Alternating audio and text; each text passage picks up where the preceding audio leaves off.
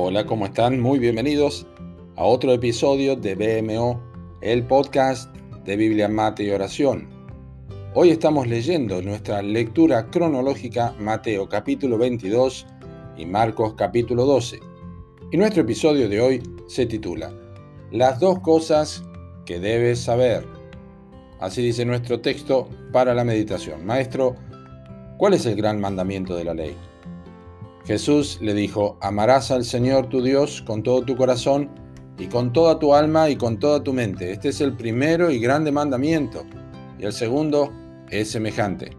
Amarás a tu prójimo como a ti mismo. De estos dos mandamientos depende toda la ley y los profetas. Mateo 22, versículos 36 al 40.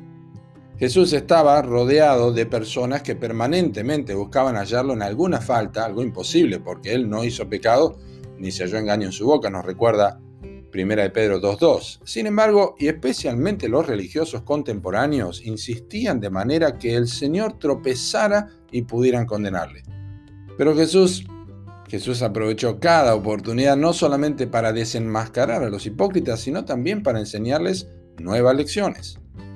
Tal es el caso de hoy, donde un intérprete de la ley no hizo más que dar pie a una de las más importantes declaraciones de Cristo con su pregunta sobre el gran mandamiento. Solamente dos son las cosas que dan la certeza a Dios y al hombre acerca de su verdadera condición espiritual. Dos mandamientos que resumen de forma definitiva lo que se precisa saber y hacer para constatar la seguridad de tener un corazón regenerado. Esto es amor a Dios y amor al prójimo. Ninguna otra cosa puede superar el amor hacia Dios.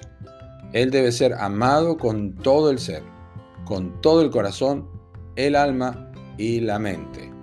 Es obvio que nadie ha hecho esto que no fuera el Señor Jesús, pero es absolutamente cierto que esto es lo que también ocurre cuando el nuevo nacimiento es experimentado en cualquier pecador. En la conversión, el primer fruto es el fin de la enemistad entre el hombre y Dios y es el comienzo de una relación profunda de amor que nunca existió antes, por cierto, y que es ahora la norma de vida. Pero Jesús avanzó en su exposición, demostrando que cuando este primer mandamiento es vivido, otro surge naturalmente, que es amor al prójimo. No dijo nada nuevo el Señor, pero descubrió la maldad inherente de quienes le tentaban en ese momento y remarcó un hecho y razonamiento indiscutible que luego el apóstol Juan se iba a encargar de enseñar cuando dijo en Juan, 1 de Juan 4:20, si alguno dice yo amo a Dios y aborrece a su hermano, es mentiroso, pues el que no ama a su hermano, a quien ha visto, ¿cómo puede amar a Dios a quien no ha visto? ¿Te das cuenta?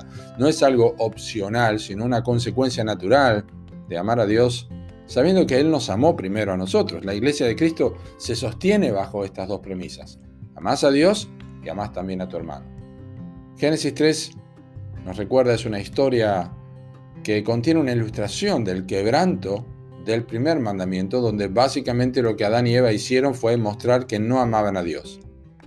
Próximo capítulo, Génesis 4, es también una ilustración de la falta en el segundo mandamiento constatado por el homicidio de Abel a manos de su hermano Caín. Ya ves cómo Dios ilustró esto desde el principio y ya sabes cómo medir tu propia condición si profesas conocer a Dios. Te pregunto, ¿lo amas? ¿Amás a Dios? Y si afirmas esto, es decir, si afirmas que amas a Dios, revela tu actitud hacia tu prójimo esta aseveración. Que Dios te bendiga.